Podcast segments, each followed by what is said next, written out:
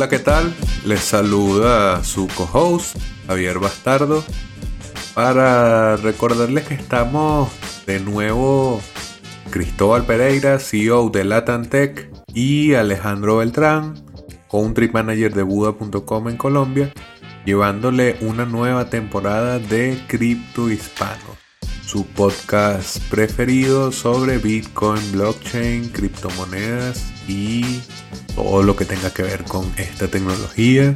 Así que bueno, acompáñennos esta nueva temporada con invitados de lujazo y disfruten el siguiente episodio.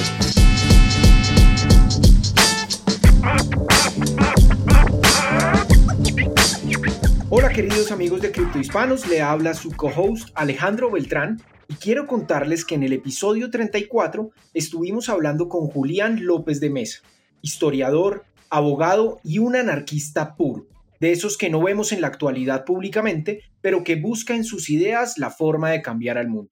Estuvimos conversando sobre el concepto de la anarquía, el gran dilema de la sociedad sobre la ponderación entre libertad y seguridad y cómo tecnologías como Bitcoin y blockchain crean la posibilidad de desarrollar sociedades libres y seguras al mismo tiempo.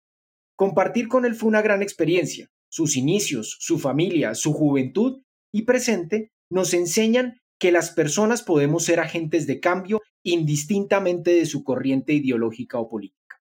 En este episodio me acompañó el gran filósofo Javi Bastardo. No se les olvide seguirnos en redes como Twitter, Instagram como arroba criptohispanos. También en nuestro canal de YouTube, Cripto Hispanos Podcast. Compra Bitcoin, Ethereum y otras criptomonedas con la comisión más baja de Sudamérica en Buda.com. Si ya tienes cuenta, invita a tus amigos y gana el 20% de lo que ellos paguen al usar Buda.com durante un año. Si aún no tienes cuenta, ¿qué esperas? Te tomará menos de 5 minutos. Buda.com, tu puerta de entrada a la economía del mañana. Una suite de servicios que te ayudan a ahorrar más bitcoins y dólares digitales. Los productos de Leden te permiten generar intereses, pedir créditos en dólares y obtener créditos para comprar más bitcoins. Sus cuentas de ahorro en bitcoins y dólares USDC, en colaboración con Genesis, ofrecen las mejores tasas de interés de mercado, trabajando con la institución más establecida y con mayor transparencia de la industria. Así también cuentan con un servicio llamado B2X, exclusivo de Leden, que te permite utilizar tu saldo en Bitcoin para obtener crédito en dólares y comprar el mismo monto en Bitcoin. Y si necesitas dólares y no quieres vender tus Bitcoins, puedes obtenerlo con un crédito respaldado con tus Bitcoins en menos de 24 horas y así no tengas que venderlos. ¿Quieres ponerle alas a tus satoshis? Aprende más en leden.io. Revisa las tasas de interés vigente tanto para ahorros como para créditos en su página web. ¿Necesitas cambiar bitcoins por dólares, euros, pesos o bolívares? Usa Local Cryptos, el mercado peer-to-peer -peer más seguro. Local Cryptos es una plataforma sin custodia. Esto quiere decir que no necesitas dejar tus claves privadas en manos de nadie para cambiar tus bits. Con más de 100.000 usuarios y más de 40 formas de pago, Local Cryptos es el mejor lugar para comprar y vender bitcoins. Regístrate ya en localcryptos.com. Bueno, bienvenidos nuestros criptohispanos a su podcast preferido sobre Bitcoin, blockchain y criptomonedas. Les saluda Javier Bastardo en este episodio me acompaña mi parcero country manager de Buda.com, Alejandro Beltrán, y vamos a tener el gusto de conversar con Julián López de Mesa. Vamos a estar hablando sobre anarquía, mm, liberalismo, libertad. Ojalá que nos dé hasta tiempo de comentar algunas cosas sobre historia.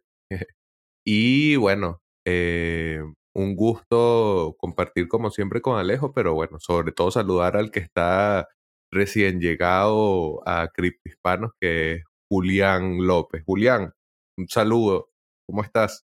Hola Javier, hola Alejandro y hola a nuestros oyentes. Eh, muchas gracias por la invitación y qué rico estar acá con ustedes.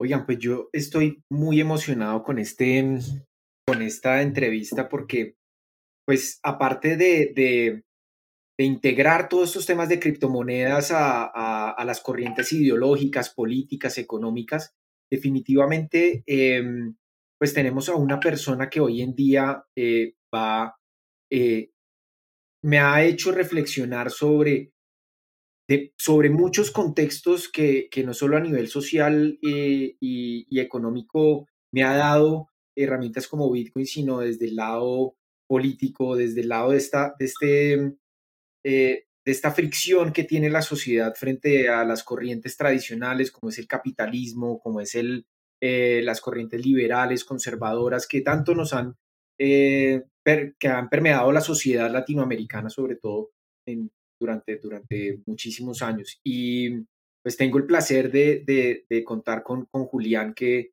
que, Julián eh, es experto en el tema y, creo que para todos nuestros criptohispanos va a ser muy, muy importante esta evaluación y estas preguntas que le vamos a consultar, Juli. Em, comienzo con la primera pregunta, Juli. Eh, y es quién es Julián López, nos cuentes un poquito eh, qué haces, eh, cómo llegaste a este, a este tema de descubrir la anarquía también como, como una forma de vida y, y, cuéntanos un poco de las columnas, de todos los que has hecho desde el lado de la academia, desde el lado de la educación, frente a este tipo de temas que son tan tabú para, también para las instituciones tradicionales. gracias Alejandro, gracias Javier. Pues bueno, eh, yo eh, soy profesor, soy profesor de la Universidad del Rosario y de la Universidad Santo Tomás, eh, pero para llegar ahí, entonces, pues nada, estudié Derecho en la Universidad del Rosario, soy abogado, pero digamos que mi personalidad ha sido desde que soy pequeño una personalidad que mis papás llamaban rebelde, ¿no es cierto? Un chino rebelde. Y después ya más adulto me di cuenta que uno nace con una cierta personalidad, ¿cierto? Los, el sistema de educación va puliendo las aristas, pero hay caracteres de caracteres. Y el mío es uno que, que, tiende a, a, ser muy sospechoso con la autoridad, ¿sí? Eh, no, no me gusta la, la, imposición de la autoridad. No es que no me guste la autoridad, simplemente yo acepto la autoridad cuando hay una racionalización detrás de ella y naturalmente dice uno, acepto esta autoridad o no, pero la autoridad impuesta jamás me ha gustado, ¿sí? Desde que soy un chiquito y tengo uso de razón, ¿sí? Me acuerdo que le hacía berrinches, no, no el berrinche de, de dos, dos años, sino de los ocho años cuando me imponían cosas que yo no entendía. Entonces, ahí comenzó, digamos, poquito a poquito mi, mi caer en cuenta, porque eso fue lo que me pasó, caer en cuenta que era anarquista, ¿sí? Por, partiendo de eh, mi sospecha por la autoridad impuesta. Y cuando ya fui un poco más grande, ya en bachillerato, comencé a, a, escuchar que existía una corriente ideológica llamada el anarquismo muy en clave de lo que señaló Javier al principio de, de, la presentación, que está, que está o, o, tal vez lo, lo, mencionó antes de que, de, que habla, de que comenzáramos, cuando estábamos preparando, que la anarquía está asociada al caos, y esa era mi, mi primera eh, referencia, ¿no? Lo fui leyendo, leyendo y me di cuenta que básicamente, básicamente, eh, la anarquía es el enamoramiento con la libertad, ¿sí? Con, con, e, eso es lo básico, ¿no? Y que yo, de alguna forma, tenía ese, esa inclinación. Entonces, a lo largo de mi carrera de derecho fui explorándola poquito a poquito y fue ya cuando me gradué, eh, digamos hace unos 20 años, uy, ya hace 20 años me gradué, que asumí que ese era yo, que yo era una persona eh, anarquista. Ahora, para responder tu otra parte de la pregunta sobre las columnas y, qué hago yo en mi profesión frente al asunto, pues hay, dos partes. Como profesor es, es difícil, por lo que ustedes señalan, porque hay un estigma. Yo de todas formas, desde hace 20 años, cuando lo asumí personalmente, fue una suerte casi de salida del closet, precisamente por el estigma social. ¿no? Y lo asumí eh, deliberadamente, ¿sí? Si ustedes vieran mi perfil de Twitter, dice que soy anarquista. Como fue mi padre, mi papá también era igual a mí y mi, hija resultó ser muy parecida a mí. Entonces parece ser una tradición familiar, ¿no? Em, eh, pero entonces, eh, como profesor es difícil. Es difícil porque, como ustedes bien señalan, hay un estigma. Sin embargo, yo creo que parte de mi ideología implica ser honesto y ser transparente. Entonces, con la gente que yo trabajo, yo soy claro, pues no tampoco hacer propaganda de apenas conozco a alguien, le digo, venga, yo soy Julián López de Mesa, anarquista.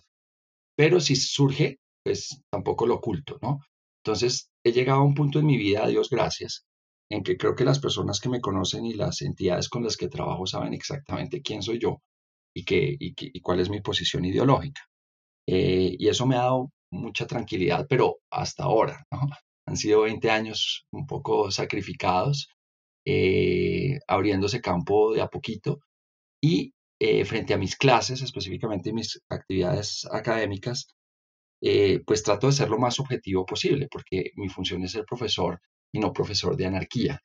Claro que toco esos temas en algunas clases como liderazgo, que es una de las clases que tengo, pero lo trato o trato de tratarlo no como una imposición para mis estudiantes, sino como una posibilidad. Y así como trato el conservadurismo, trato el liberalismo, trato otras, otro tipo de opciones, porque ustedes me entienden y los oyentes también, que no puedo hacer propaganda política o ideológica en mis clases. Ahora, también he tenido la posibilidad hace 20 años casi, eh, no mentiras, estoy exagerando, 12 años, de eh, ser columnista del Espectador, el diario del Espectador los jueves, y ahí sí, en algunas columnas, sí soy mucho más deliberado, incluso he escrito un par de columnas sobre la anarquía, literalmente sobre anarquía.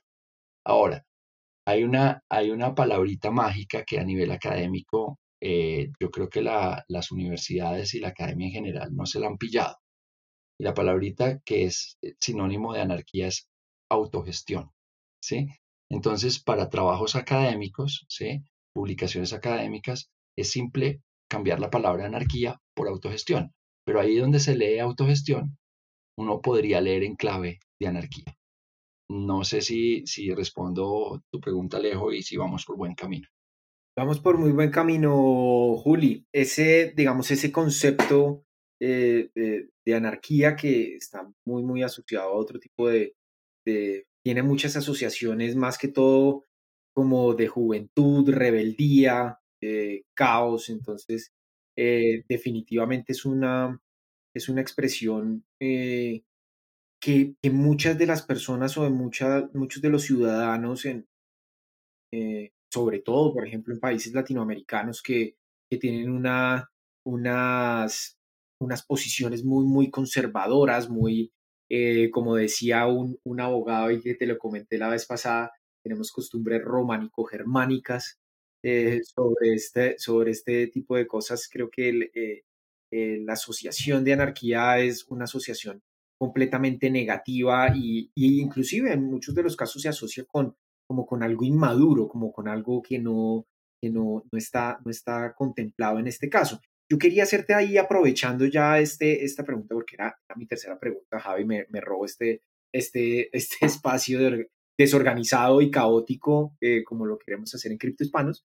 Em, e, en ese tipo de cosas, cuando, cuando la anarquía está asociada al caos, al desorden y como a la destrucción del Estado, yo me acuerdo que pues yo cuando conocí, cuando conocí el, el, término, la expresión anarquía, pues yo iba a, conciertos de punk, me fascina los Sex me fascina The Clash, me fascina los Ramones, me fascina todo, el, todo lo que abarca la cultura del punk, eh, y yo un poco asociada con la anarquía, pero efectivamente con los años uno comienza a madurar muchas cosas y a, y a, y a establecer ciertos, ciertos límites, entendiendo que también el, el, el crecer, eh, el crecer y formarse profesionalmente y tener como un poco más de conceptos, pues termina aterrizando un poco más que simplemente la juerga de la cerveza y, el pogo, ¿no? sí, eh, ¿Cierto? Pero, pero en este caso, pues definitivamente cuando, cuando uno habla de anarquía en las calles, em, habla de esos vagos desadaptados, que los vándalos que, están pintando, que están eh, destruyendo en la protesta, ¿De verdad crees que es cierto ese punto de vista o la gente realmente está errada, no solo errada la, la, la sociedad en general, sino las mismas personas que se creen o se consideran anarquistas? ¿Estas personas desde el punto de vista conceptual también están erradas? Y gran pregunta, Alejo. Em, a ver, desde mi posición, eh, creo que eh, hay un tema histórico, ¿cierto? Y si uno se remite a los anarquistas del siglo XIX, a un Bakunin, por ejemplo, eh, y yo creo que ahí surge la asociación con el tema caos, incluso desde antes, desde los griegos, anarcos es caos, ¿cierto? Pero, pero ya digamos estructuradamente eh, o políticamente desde el siglo XIX, o los, digamos, esos orígenes estructurados políticos del siglo XIX sí apuntaban a una destrucción para comenzar un mundo nuevo, ¿cierto? Y creo que desde ahí se asoció en el siglo XX y XXI esa idea de la, el famoso grito de los punqueros, anarquía, muerte, destrucción, ¿cierto? Eh, y apela mucho a los chicos jóvenes rebeldes, ¿cierto? Esa, esa idea de la A eh, en un círculo, pero que desborda el círculo, la A, el, graffiti de la anarquía, ¿no? Eh, y en ese sentido, eh, creo que hay una edad, una edad en que los chicos muy intuitivamente expresan, algunos, ¿no? Su, su rebeldía eh, muy desordenadamente, eh, asumiendo esa palabra como una, un sinónimo de esa rebeldía, pero sin mucha estructura. Pero tú mencionabas el punk, ¿cierto? Y en el punk se ve un poco también cómo funciona el asunto. El punk es un llamado a la libertad, ¿cierto? A la libertad musical, en los años 70, ¿cierto? Principios de los años 70 eh, y también durante principios de los años 80. Eh, pues si uno ve estos grupos que tú mencionas, Clash, eh, Sex Pistols, Patti Smith, ¿no? Los clásicos del pop. Y pop, que fue como considerado, los, los Psychos que dicen que en 1964 el primer grupo peruano, de, de origen peruano, que se consideró la primera banda punk en la historia. Obviamente en Perú, pues uno no, imaginaría esta asociación, pero pues efectivamente lo tenemos. Claro, y en Detroit hay otro antecedente por allá en los 60 de un grupo negro que también hacía punk. Sea, el punk yo creo que no es, es, un estilo de libertad que se opone, digamos, a un rock eh, de estadio preestablecido, organizado. Y lo que hace el punk con el rock and roll es, es, es, es, liberarlo de una cantidad de condicionamientos y volverlo fresco de nuevo, ¿sí? Y por eso hoy los grupos que eran absolutamente anarquistas y revolucionarios, los que estamos mencionando en los años 60, 70, 80, hoy en día son clásicos, clásicos del rock, ¿sí? Eh, y de eso se trata un poco, ¿no? Eh, una vez que se calman las aguas de esa rebeldía juvenil, eh, se, se, da uno cuenta de que hay una estructura o un comienzo de una nueva estructura. Eso es un poco los procesos anarquistas una vez que uno los piensa bien. No es acabar con todo por acabarlo, sino tratar de crear un nuevo comienzo, si se quiere, de procesos sociales en el caso de la música o procesos políticos para el caso que nos atañe o procesos económicos, que es lo que ustedes, los que hacen con, cripto, eh, cripto, criptoactivos, están haciendo. Yo considero y les agradezco muchísimo que me hayan invitado a este, a este espacio, que ustedes son anarquistas. Si hay alguien anarquista en el mundo son ustedes, ¿no? Porque están haciendo lo mismo que hizo el punk, ¿no es cierto? Que es siendo rebeldes, ¿cierto? Yendo en contra del paradigma social, pero proponiendo algo, ¿sí? El punk estaba proponiendo algo y, y si no hubiera propuesto algo no estaría vigente hoy en día, ¿no? Es decir, el punk no está muerto. No, Punk's No Dead, Punk's No Dead, para nada, para nada. Es más, hay neopunk. Sencillamente no, se, ha ido transformando, ha ido tomando, ha ido tomando. Hay neopunk, hay post-punk, hay eh, skate-punk, hay pop-punk, mejor dicho, hay de todo. Claro. Hay de todo. Claro. Sí, se ha convertido en otra cosa.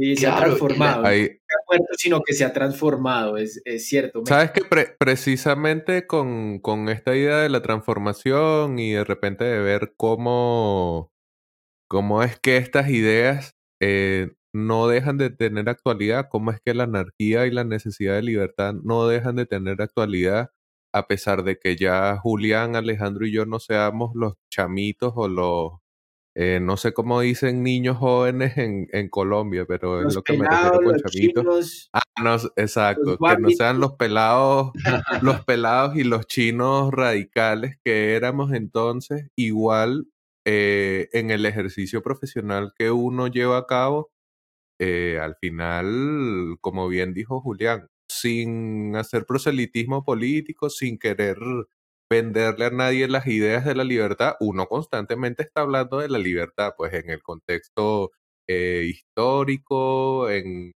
el, desde la tribuna del periodismo, en el caso de ser columnista como Julián, nosotros que constantemente hablamos de Bitcoin, acá en Venezuela en un contexto de libertades cercenadas y Alejandro dando la lucha para transformar la economía colombiana, eh, bueno, con criptomonedas, que es algo que llegó para quedarse. Esas ideas muestran actualidad. Eso es lo que quiero decir. Seguimos, a pesar de que ya no es eh, punk, eh, lanza mm, molotov, eh, pinchos parados, que bueno, no sé, capaz Alejandro sí se lanza de vez en cuando esos pinchos, pero mm, lo que quiero decir es que no deja uno de tener esa misma preocupación y ese mismo interés. Pero en, en el caso de Julián, si me puedes decir o nos puedes contar a los criptohispanos cómo es eh, ser anarquista en un siglo como este, cómo es que todavía sigue encajando estas ideas desde tu perspectiva en un tiempo como el que vivimos, si crees que sigue teniendo vigencia y actualidad el anarquismo, la preocupación por la libertad, o es un tema que ya muere con el Internet? Mm, oh, uy, ustedes tienen unas preguntas muy bravas, qué bien. Eh, creo que es más vigente ahora que nunca, eh, porque además, volviendo un poco a la historia, se ha ido, se ha ido, la, la, idea de anarquismo se ha ido actualizando a lo largo del siglo XX y XXI como les mencionaba eh, eh, en la pregunta anterior, ya no estamos en, el siglo XIX y en las propuestas de Bakunin, eh, sino que ahora tenemos anarquistas diferentes, ¿cierto? Un Noam Chomsky, que es un lingüista, ¿cierto? y filósofo, es una de las banderas anarquistas actuales, ¿no? Y es un gran académico. y ya no, digamos que la, la, teoría anarquista del siglo XX ya no tiende a acabar con las estructuras y con los paradigmas eh, anteriores eh, a través de la violencia, sino a través del contraste, ¿cierto? Eh, y yo creo que, cuando, que, volviendo otra vez a, las edades, a la edad del, del Punk Snow Dead y de anarquía, muerte, destrucción de, los, de la rebeldía juvenil, ese es un punto clave, cuando uno digamos que pasa esa etapa de la vida hay una decisión. La gran mayoría de la gente eh, deja, deja un poco o no lo deja, sino que, digamos, se transforma, transforma su vida, eh, adquiere obligaciones, en fin, y comienza a valorar poco a poco el otro gran principio que yo creo que, está en tensión con el principio de la libertad, que es el principio de la seguridad, ¿no? Creo que esos son los dos grandes principios que rigen la vida humana o de los, de los individuos. Por un lado, la libertad y por otro lado, la seguridad.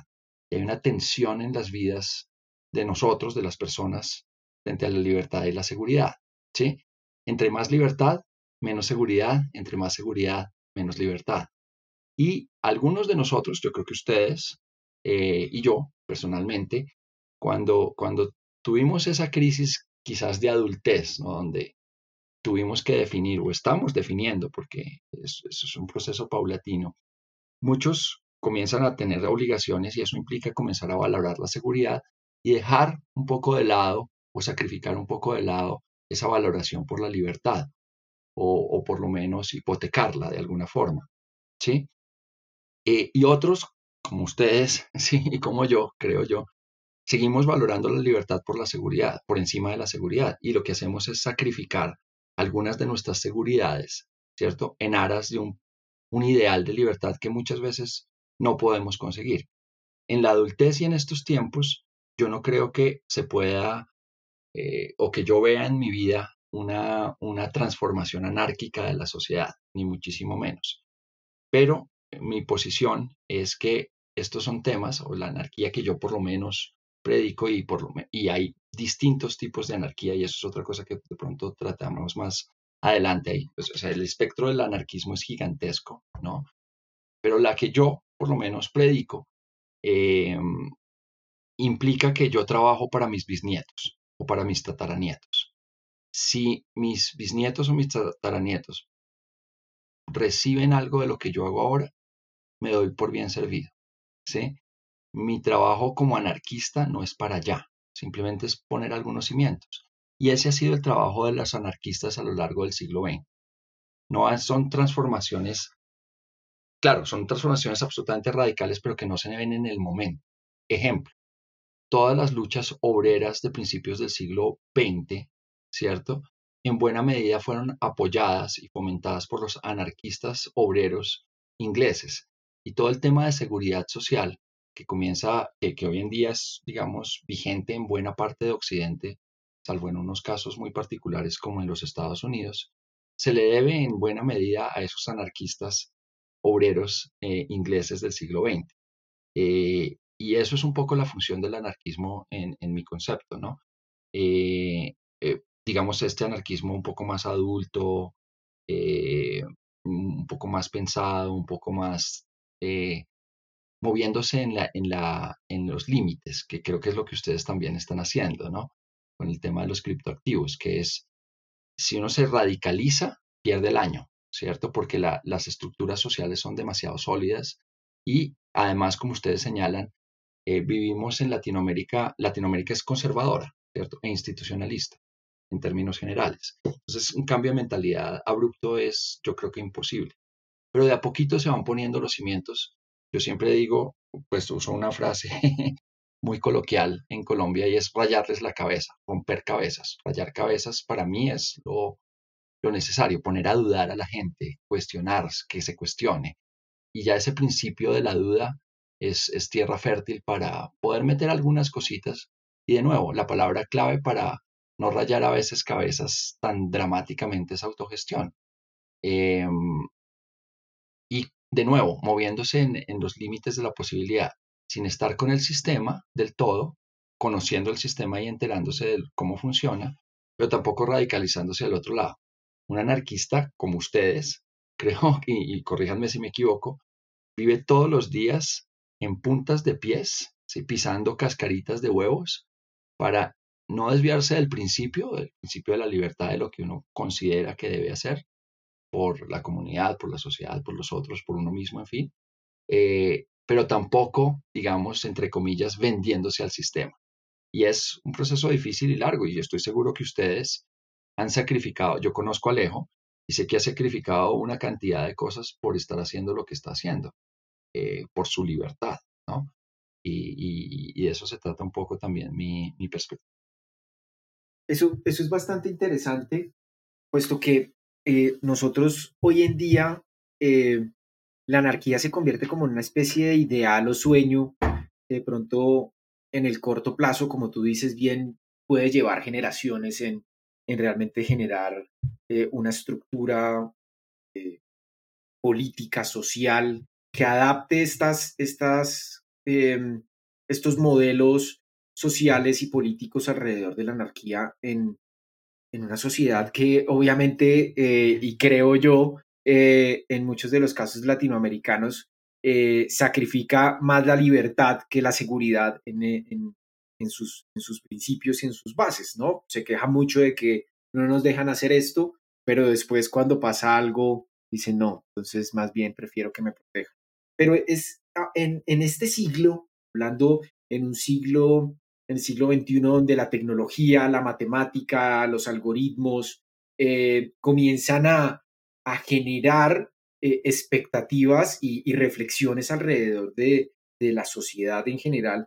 ¿Tú crees que ah, es posible crear sociedades anarquistas? ¿Es posible llegar, por ejemplo, a épocas como la Irlanda celta, que, que tenía una estructura inicial anarquista? ¿Lo ves posible en esta época que es eh, tan convulsionada, que, que, igual en una sociedad de la información como lo que hoy, hoy en día tenemos, que es una sociedad que consume información de forma rápida, podemos tener esa, eh, podemos considerarlo, eh, tener sociedades anarquistas o al menos más libres, como, como, como se piensa, digamos, en este, en este concepto teórico?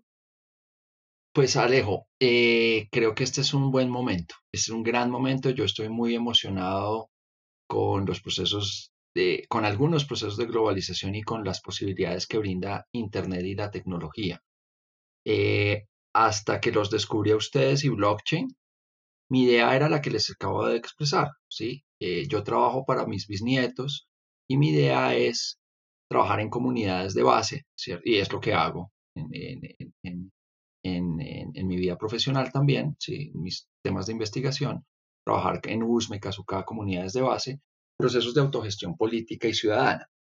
Y hasta ahí trabajaba o trabajo para mis bisnietos y ese sigue siendo mi objetivo. Sin embargo, cuando los conocí a ustedes y conocí las posibilidades de blockchain, me ha hecho pensar que de pronto, cuando sea viejito, o de pronto mis hijos van a ver un mundo muy diferente, porque las posibilidades que tiene blockchain, y eso lo saben ustedes mejor que yo, desborda eh, las criptomonedas o los criptoactivos, ¿cierto?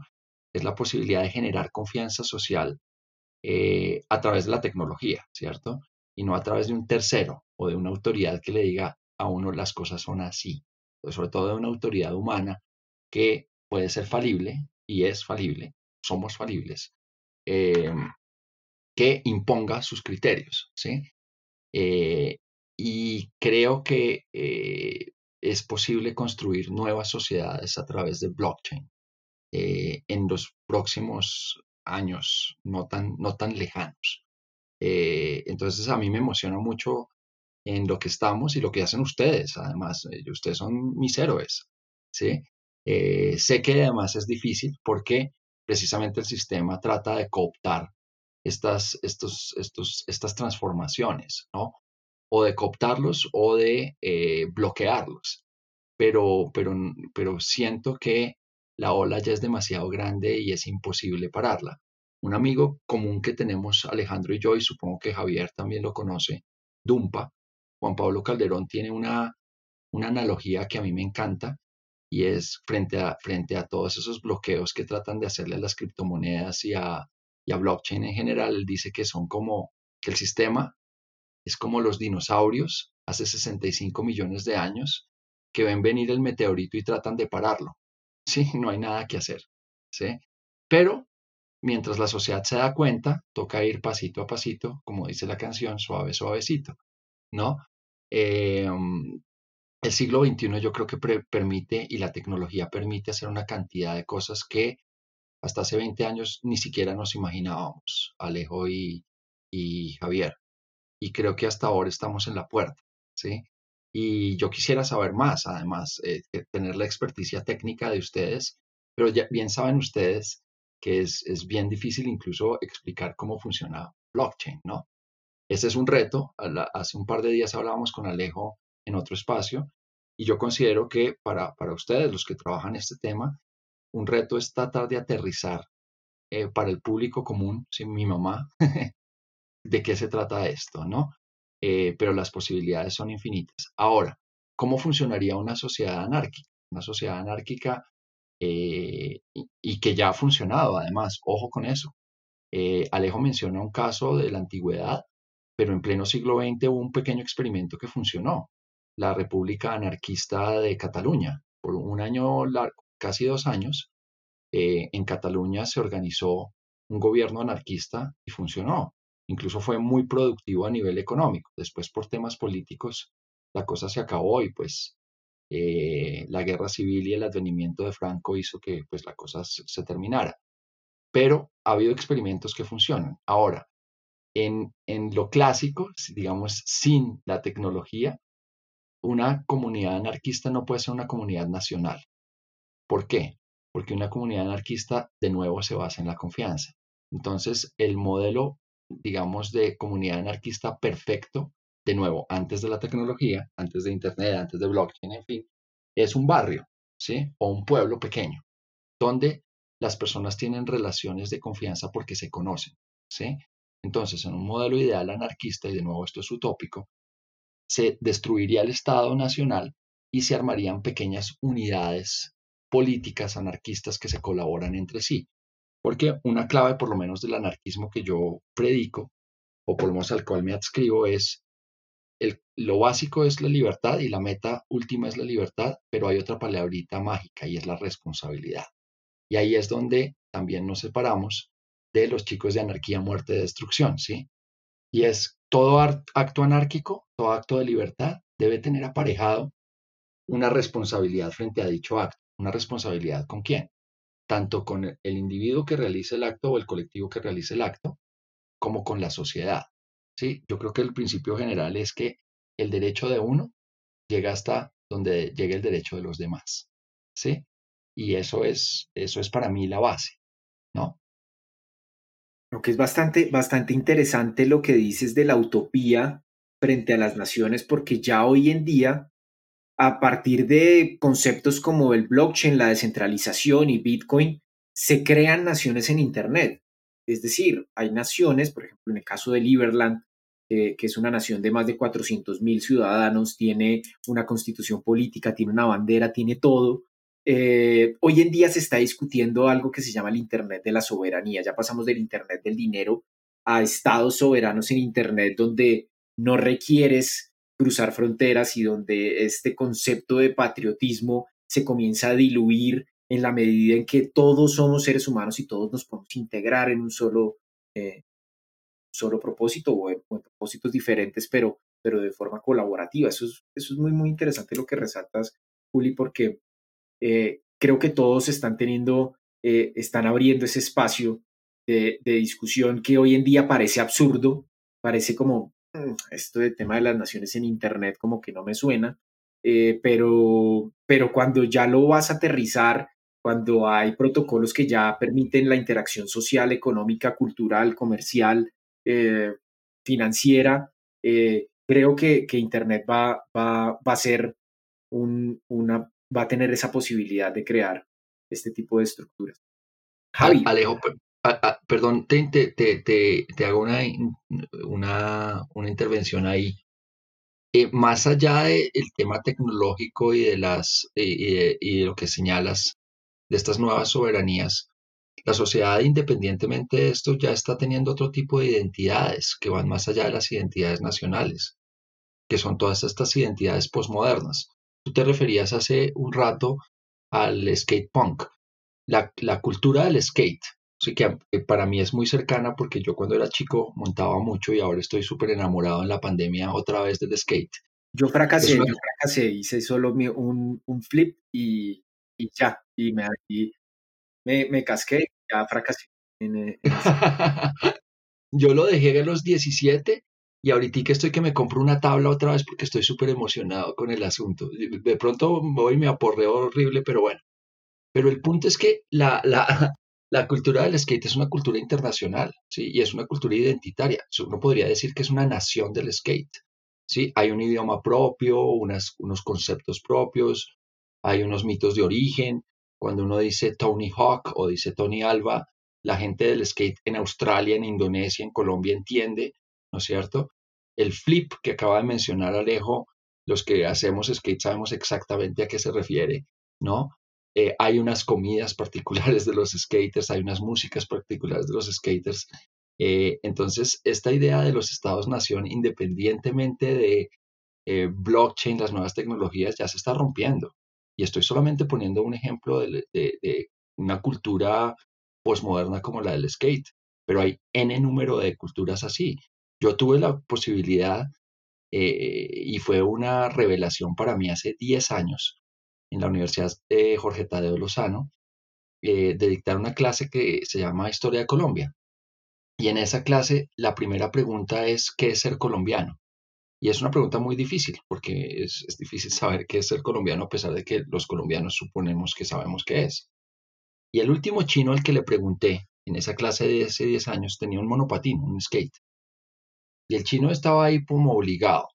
Y cuando le hago la pregunta, su respuesta es, no sé ni me importa. Y a mí me rompió, me rompió la cabeza. Y le pregunté por qué. Y me dijo, porque no me importa.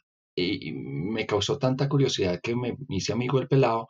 Y por ahí a mitad del semestre le dije, venga chino, ¿y usted realmente no le importa ser colombiano? Y me dijo, no. ¿Pero usted tiene algún tipo de identificación? Me dijo, sí. Y me mostró la patineta.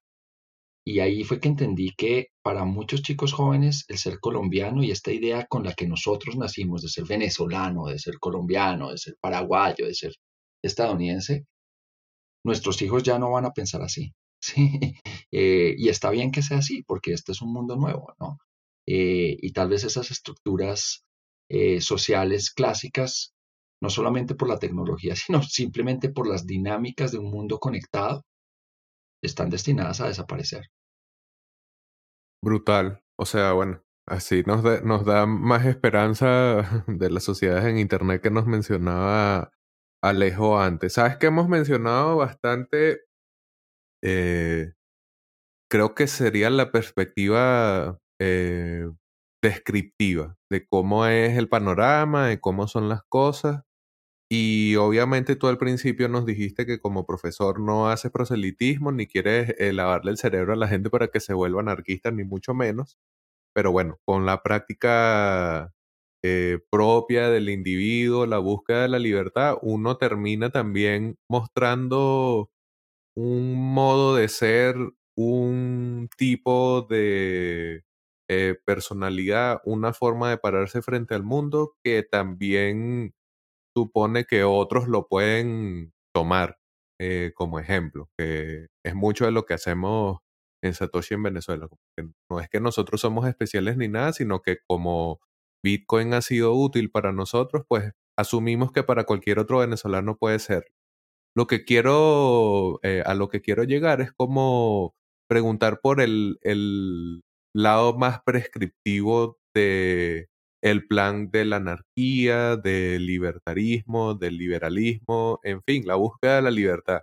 Si Julián tiene de alguna forma o recomienda de alguna forma un plan de acción para quienes estamos identificados con estas ideas, porque no sé si necesariamente tiene que convertirse en un movimiento político que haga política, o si puede ser un movimiento social o digital o como sea que sea que termine amalgamándose en torno a la búsqueda de la libertad, pero no sé cómo lo ves tú. ¿Hay algún plan? ¿Hay alguna forma de tomar acción si ya tú te sientes inclinado a estas ideas libertarias, anarquistas, Julián? Eh, pues Javi, eh, yo personalmente no, y por de nuevo, por lo que tú señalas como mi posición de profesor es delicada.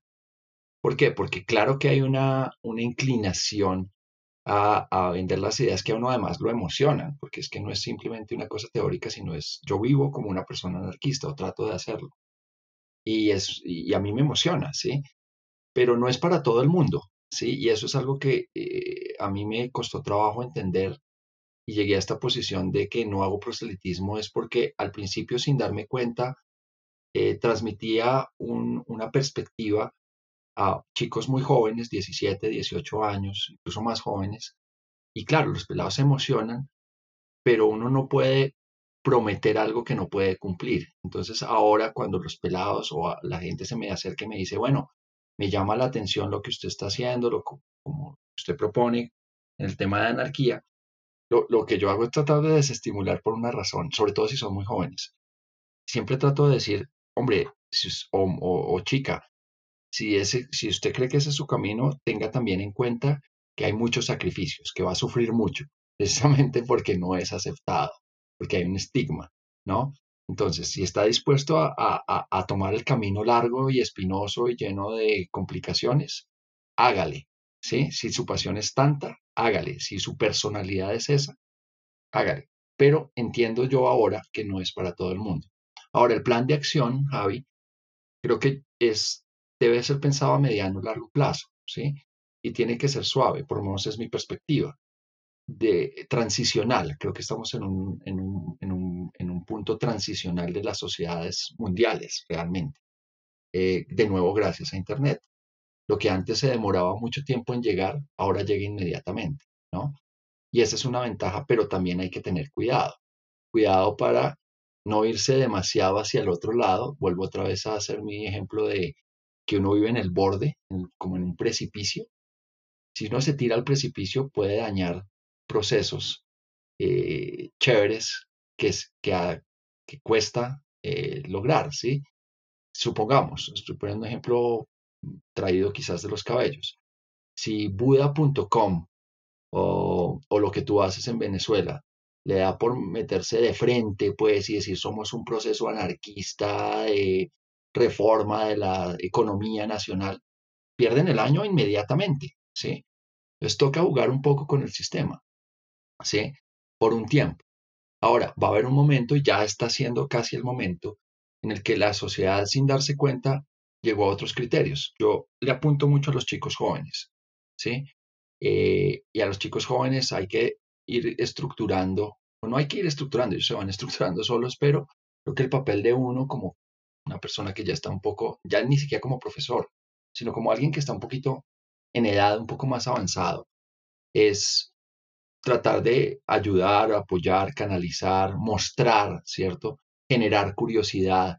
Eso es bien, bien importante. Creo que la imagen, y, y ahí viene otro tema, lo estético es importante para vender ideas y de ideas radicales. A mí me encanta, por ejemplo, lo que, lo que hace la comunidad, y yo ah, el miércoles lo mencionaba en el programa que tuvimos con Alejo, yo creo que lo que ustedes están haciendo es también una cultura, o sea, va más allá de un tema económico. Hay una cultura de la criptomoneda. Cuando uno menciona Satoshi, ¿sí? Eh, ustedes saben a qué se refiere Satoshi, sí, hay una leyenda detrás de Satoshi, hay, hay, hay cultura, ¿sí? Y es cool, ¿sí? Es cool para, tal vez no para mi mamá, que no la entiende y es una persona que valora de nuevo su seguridad, pero para aquellos que valoran la libertad, y ven en cámara a un Alejandro eh, Beltrán con, una, con, una, con un saco de capucha gris, ¿cierto? Haciendo una entrevista de criptomonedas y en el saco tiene una imagen de Banksy, la imagen clásica del graffiti de Banksy, del stencil de Banksy. Dice uno, uy, qué, perdón lo que voy a decir, pero qué berraquera, qué chimba esta persona que me está hablando de economía, ¿cierto? Me está hablando de finanzas, me está hablando de, regulación incluso, pero es alguien como yo, ¿sí? O es alguien que, uff, escucha punk, tiene referencias de punk. Yo creo que esa es la forma, ¿sí? Siendo cool, mm, pillándose también lo estético. Otra cosa bacana que hacen ustedes es lo que yo no, yo no sé, no, no le he seguido en estos meses la pista tanto a la Fundación Blockchain, pero el hecho de que la Fundación Blockchain no tenga una cabeza visible a una generación completa que viene debajo de nosotros, le estimula mucho más que ver el Banco de la Vivienda o el Banco de Colombia y el funcionario y el presidente y todo, todo el mundo encorbatado. Mi plan de acción, o el que yo propondría es, eh, metámosle a lo estético. ¿sí? Hoy en día las personas toman decisiones también por lo estético, ¿no? Por la emoción misma.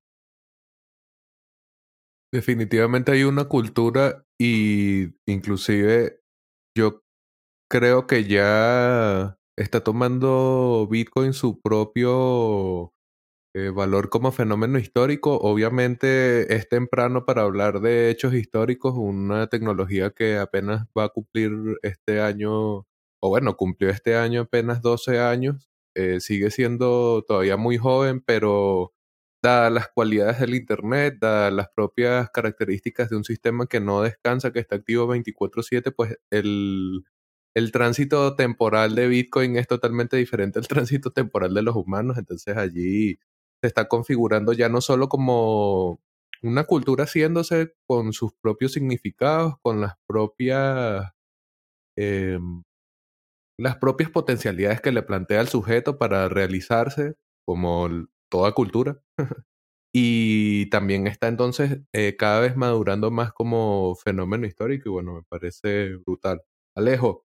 Ahí yo, dígale. Ah, yo, yo siempre he querido, digamos, cuando mencionas desde lo estético, yo históricamente a mí siempre me han gustado las camisetas con, con distintivos de las bandas de rock, con cosas irreverentes, me, fascina tener eso y hoy en día me, me, fascina, por ejemplo, este, este tema del arte de Bitcoin, el arte cripto, que, que ilustra un poquito como toda esta rebeldía de, de juventud eh, en su momento que es bastante atractiva, que se da como, como ese arte vanguardista, ese arte moderno que mm, no sé cuál, cuál, cuál es la corriente, pero por ejemplo de personas como Andy Warhol, que, comenzó también con bandas como Velvet Underground y todo esto a generar ese tipo de institutos a mí me fascina. Pero efectivamente pasamos de, de, aterrizar una, un tema cultural y un tema de, de, nicho y de, que hoy en día es popular, obviamente, a partir, a partir de su precio, pero ya cuando lo aterrizamos desde, desde el lado político, desde interlocución de las, hacia las instituciones públicas, pues la comunidad bitcoiner, por lo menos desde, desde los que nos cuestionamos un poquito ese rol del Estado en el dinero, em, pues siempre hemos dicho, o por lo menos eh, algunos decimos como, oiga, eh, como pasó en, eh, antes de, de, la constitución del primer, de, la Reserva Federal en 1913, pues la gente creaba dinero de forma privada. De hecho, en Colombia existía en, en 1800 las emisiones privadas de dinero, cuyos los, bancos, digamos, emitían su dinero propio y, y, y, algunas personas aceptaban otro tipo de dinero que no fuera las monedas de forzoso. Pero eh, al final la, la, idea es cómo separar el dinero del Estado, así como pasó con el tema de separar la iglesia del Estado. ¿Tú crees que hoy, hoy en día, Juli, los, los anarquistas o digamos la comunidad bitcoiner, que, que yo creo que está muy afín con estas teorías libertarias y anarquistas de, de, o estos principios de libertad para no, para no enfrascarnos en una sola en una sola ideología como estas, estas formas, estos principios de libertad, pueden tener su propio dinero, es decir, Bitcoin, Bitcoin eh, como, como, como dinero de Internet, como dinero programado matemáticamente, tiene sentido hoy en día para los, para los que piensan en los principios de libertad? Bueno, em, la, respuesta fácil es sí, pero, pero complejizando un, poco, eh, a ver, mi, perspectiva es que lo que ustedes están haciendo con criptomonedas y lo que tú señalas, Alejandro, eh, digamos, a futuro y a futuro muy próximo, es solamente la punta del iceberg. Eh, creo que está generando mucho ruido y, creo que todo el mundo ha oído por lo menos la palabra Bitcoin y ha generado cierta curiosidad, sobre todo en los últimos meses, quizás. Eh, pero creo que el reto va más allá, sobre todo si se, se, quiere una transformación profunda, más allá simplemente del aspecto de la, de la moneda sino, digamos, yo lo veo en clave de una transformación social íntegra. Y, vuelvo a insistir, no tanto en la criptomoneda que yo siento que es eh, el referente actual de lo que se puede hacer con blockchain. Mm, creería yo que el, reto ulterior de ustedes es mostrar otras posibilidades de blockchain. Por ejemplo, eh, en, en, la Universidad Nacional eh, se hizo un experimento para elegir a los representantes estudiantiles, no me acuerdo de qué facultad, a través de un proceso blockchain. Eso ya demuestra otro tipo de posibilidades, ¿sí? Mi, mi, mi posición es que para cambiar realmente el paradigma de una sociedad, no solamente es con la moneda, sino con, por ejemplo, la posibilidad de acabar con la banca central en ese caso, ¿no? La posibilidad de acabar con la Registraduría Nacional del Estado Civil y eventualmente con la idea de Estado. ¿Sí?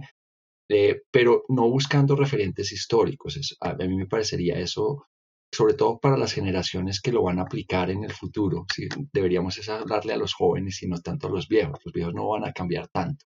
¿sí? Cambian hasta un punto. Cambian hasta lo que, me imagino que estás haciendo tú con los nueve bancos en el piloto que nos comentaste, Alejo. Eh, y es cómo nos sirve a nosotros para acoplarlo al sistema actual que tenemos. Y así está bien, sí, es parte de la transición. Pero pensando en la perspectiva de futuro, creo que yo, creo yo que el reto de ustedes como, como desarrolladores de esas tecnologías y como promocionadores de la tecnología es mostrar un poco qué más se puede hacer, ¿sí? Cómo más puede apelar al mundo de los próximos cinco años, ¿sí? Y generar y, apuntarle a lo que a mí me convenció de, de, los procesos de ustedes, que es la confianza, ¿sí? Cómo, cómo, cómo puede generarse una confianza social sin necesidad de seres humanos falibles, ¿sí? Pero más allá del Bitcoin eh, o de la criptomoneda o, el criptoactivo. Um, ahora, la ola del criptoactivo eh, ya no se puede parar. ¿sí? O sea, ya no se puede parar. Simplemente es esperar un tiempo frente solamente al tema del criptoactivo, eh, que caigan en cuenta las naciones y caigan en cuenta la sociedad. Sí, poco de nuevo el ejemplo de los dinosaurios, ¿no? El dinosaurio que ve el meteorito y trata de pararlo cuando ya no hay nada que hacer, ¿no? Eh, este, es, este, es, uno de esos casos, ya no, no hay absolutamente nada que hacer. La tecnología es nueva, pero transformó todo, ¿sí? Y, no hay marcha atrás. Por, demás, también tiene detrás un poco de gente importante. Hablábamos hace dos días de Elon Musk, en fin, Hillary Clinton. Y eso hace que eh, poquito a poquito la cosa cambie. Perdón que ponga el paralelo. Es un poco lo que está pasando también con el tema de la marihuana. En menos de 10 años, eh, la perspectiva está cambiando. Piensen ustedes también, eh, perdone otra vez el paralelo tal vez un poco traído de los cabellos, cómo era la perspectiva social frente a las comunidades LGBTI hace 30 años en Latinoamérica, y 30 años no es nada, ¿no es cierto? Donde pues había agresiones, violencia, etcétera, etcétera, nada de aceptación. Y hoy en día todavía sigue la lucha, pero la aceptación es muy diferente, ¿no es cierto? Y eso pasó en muy poco tiempo. Eh, y pasó por, distintos tipos de activismo, ¿no? Desde plantones, eh, eh, incidencia en la política pública hasta, vuelvo yo a, decir, los temas estéticos. Yo creo que uno de los temas que hizo que se aceptaran las comunidades LGBTI fueron las rumbas LGBTI. En el caso bogotano, me acuerdo que hace unos 20 años existía eh, una serie de discotecas eh, súper chéveres. Teatrón, por ejemplo, Alejandro de pronto se acuerda de esa discoteca, que era rumba gay o rumba LGBTI, pero era tan buena que eh, la comunidad straight joven comenzó a acceder a esos sitios y comenzó a haber una cierta liberalidad frente a la comunidad y aceptación frente a las comunidades LGBTI, de nuevo de las generaciones jóvenes. Ahora, una última aclaración que quisiera hacer y es, yo personalmente tengo un problema con el concepto de libertario, ¿sí? Y con el libertarianismo como, como, como, como una ideología, con los libertarios en términos generales. Aunque en apariencia somos cercanos los anarquistas y los libertarios, al libertario le falta algo que al anarquista creo que hace acento. El libertario es alguien que considera la libertad sin ningún tipo de restricción. Para el anarquismo que yo por lo menos, o en el que yo creo, el acento no está solo en la libertad, sino en la responsabilidad. Al libertario le falta la responsabilidad con el otro, le falta la responsabilidad con la comunidad, le falta la responsabilidad con el colectivo. ¿sí? El anarquista hace un acento en una libertad siempre con responsabilidad. Y por eso los anarquistas y los libertarios no nos llevamos tan bien. ¿Sí? El libertario está mucho más cerca a un neoliberalismo rampante, que, es, que raya mucho con el anarquismo. Sí, solo quería hacer esa, esa eh, aclaración. Ok, sabes que hay algunas cosas allí, por ejemplo, esta idea de blockchain como mostrar más casos de uso. bueno, yo la verdad es que honestamente ya descreo de cualquier caso de uso fuera del dinero, porque blockchain en sí mismo es una tecnología que no está diseñada y no está pensada para casos de uso que, entre comillas, descentralicen. Y otra cosa es que como proyecto de reivindicación de la libertad del ciudadano, una herramienta que transforma el dinero tal como lo concebimos, de un modelo centralizado que depende de la autoridad, a un modelo en donde cualquier persona puede participar independientemente de la cercanía que tenga con las instituciones que regulan el dinero, es mucho más potente de lo que uno pudiese pensar. No es solamente transformar cómo intercambiamos cosas, sino transformar en lo profundo el modelo a través del que entendemos las relaciones de valor. Entonces, yo creo que está mucho más cerca descentralizar hasta cierto punto, hasta donde se pueda, el dinero, desestatizar el dinero, a pretender desestatizar cada uno de los ámbitos en donde el ciudadano está controlado por el Estado.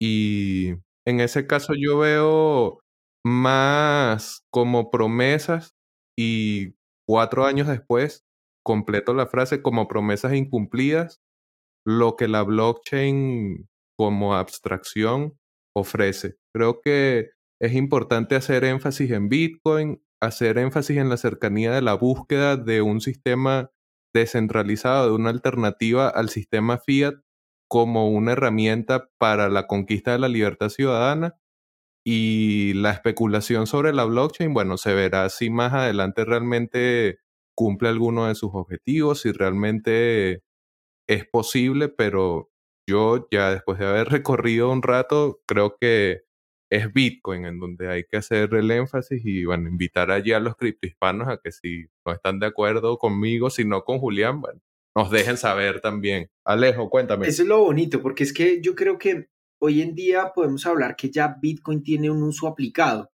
blockchain todavía tiene como ese uso experimental que no ha dejado de ser todavía objeto de discusión en muchos de los casos. Y cuando hablamos de, temas como el Internet de la soberanía, como los temas de identidad digital, que tanto se están identificando con estas nuevas tecnologías, esta etapa experimental va a ser muy, muy interesante para validar esas tesis que tiene tanto Javi como, como Juli en este, en este proceso que llamamos blockchain o descentralización de, las cosas, de las cosas en general. Y yo creo que va a ser, va a ser una etapa muy, muy interesante el hecho de que eh, si bien hay tecnologías o hay también mucha difusión comercial que termine inflando este gran concepto de blockchain en la descentralización, creo que estamos en una etapa experimental grandiosa. Uli, para terminar, porque te estamos, mejor dicho, demandando mucho tiempo y este tiempo también es, eh, no es oro, sino es Bitcoin en, en, en esta época. Eh, ¿Tú crees que Bitcoin puede ser útil a los fines de, la libertad, de, lo que, de los principios de, libertad? O sea, digamos, este, este concepto de nuevo dinero, porque eh, el, eh, el gran, un gran banquero alemán dice, oiga, deme el control del dinero que no me importará quién creará las leyes.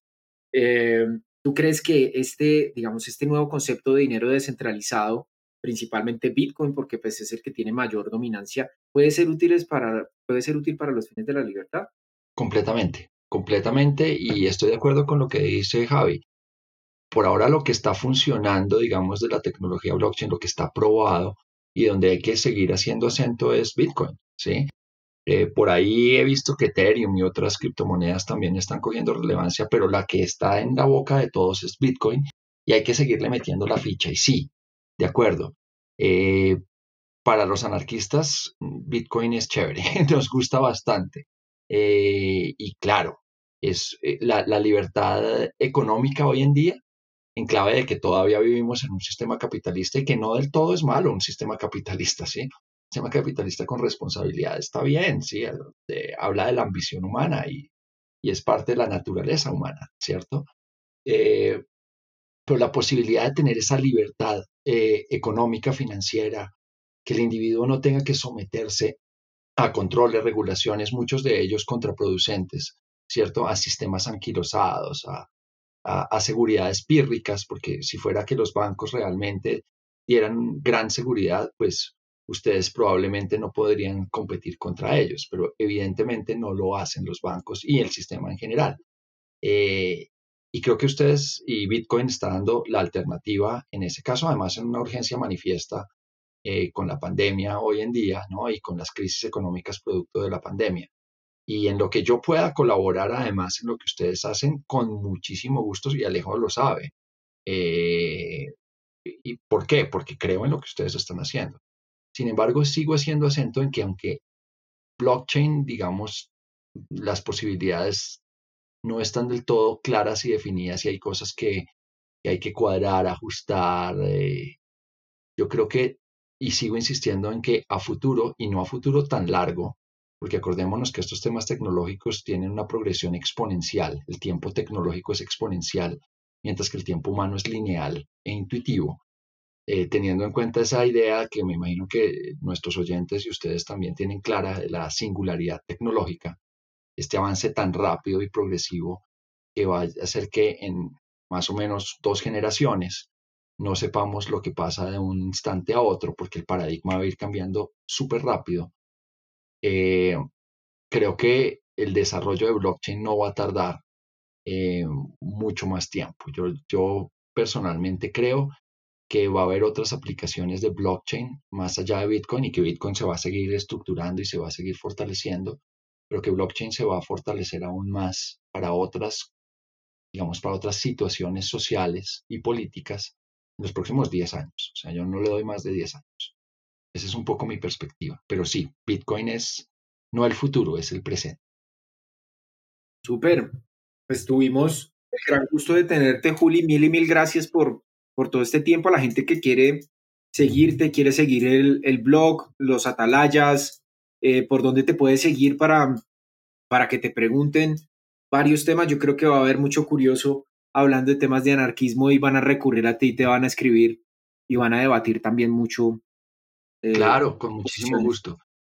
Todas, en todas mis redes, eh, Instagram y, y, Facebook y, y, Twitter, es la misma arroba, arroba JLo, como JLo, J-Lo, de mesa, ¿no?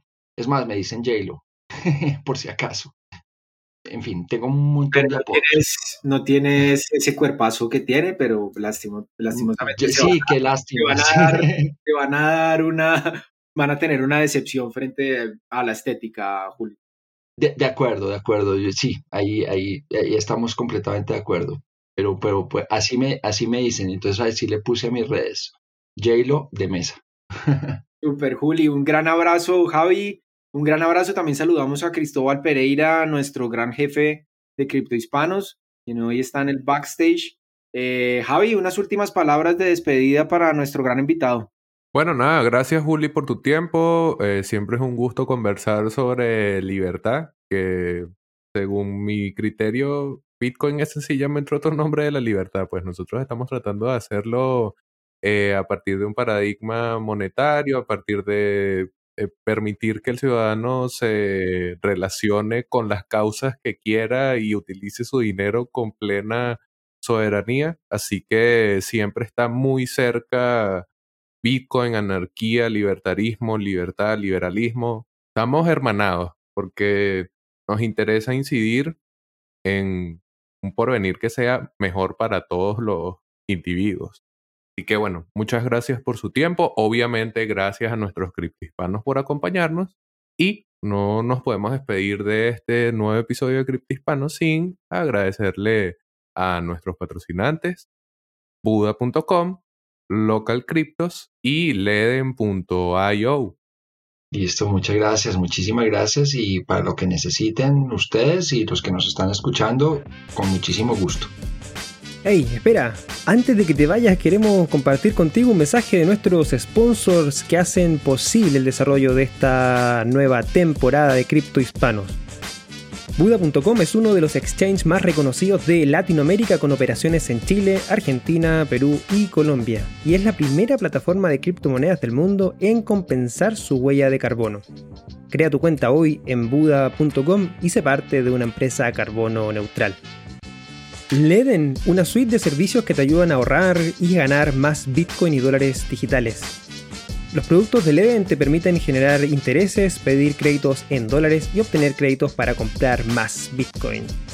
Sus cuentas de ahorro en Bitcoin y dólares USDC en colaboración con Genesis ofrecen las mejores tasas de interés del mercado, trabajando con la institución más estable y con mayor transparencia de la industria. Así también cuentan con un servicio llamado B2X, exclusivo de Eden, que te permite utilizar tu saldo en Bitcoin para obtener un crédito en dólares y comprar el mismo monto en Bitcoin. Y si necesitas dólares y no quieres vender tus Bitcoin, puedes obtener un crédito respaldado con tus Bitcoin en menos de 24 horas y así no tengas que venderlos. ¿Quieres ponerle alas a tus satoshis? Aprende más en www.leden.io. Revisa las tasas de interés vigente tanto para ahorros como para créditos en su página web. ¿Necesitas cambiar bitcoins por dólares, euros, pesos o bolívares? Usa Local Cryptos, el mercado peer-to-peer más seguro. Local Cryptos es una plataforma sin custodia. Esto quiere decir que no necesitas dejar tus claves privadas en manos de nadie para cambiar tus bitcoins. Con más de 100.000 usuarios y más de 40 formas de pago, Local Cryptos es el mejor lugar para comprar y vender bitcoins. Regístrate ya en localcryptos.com.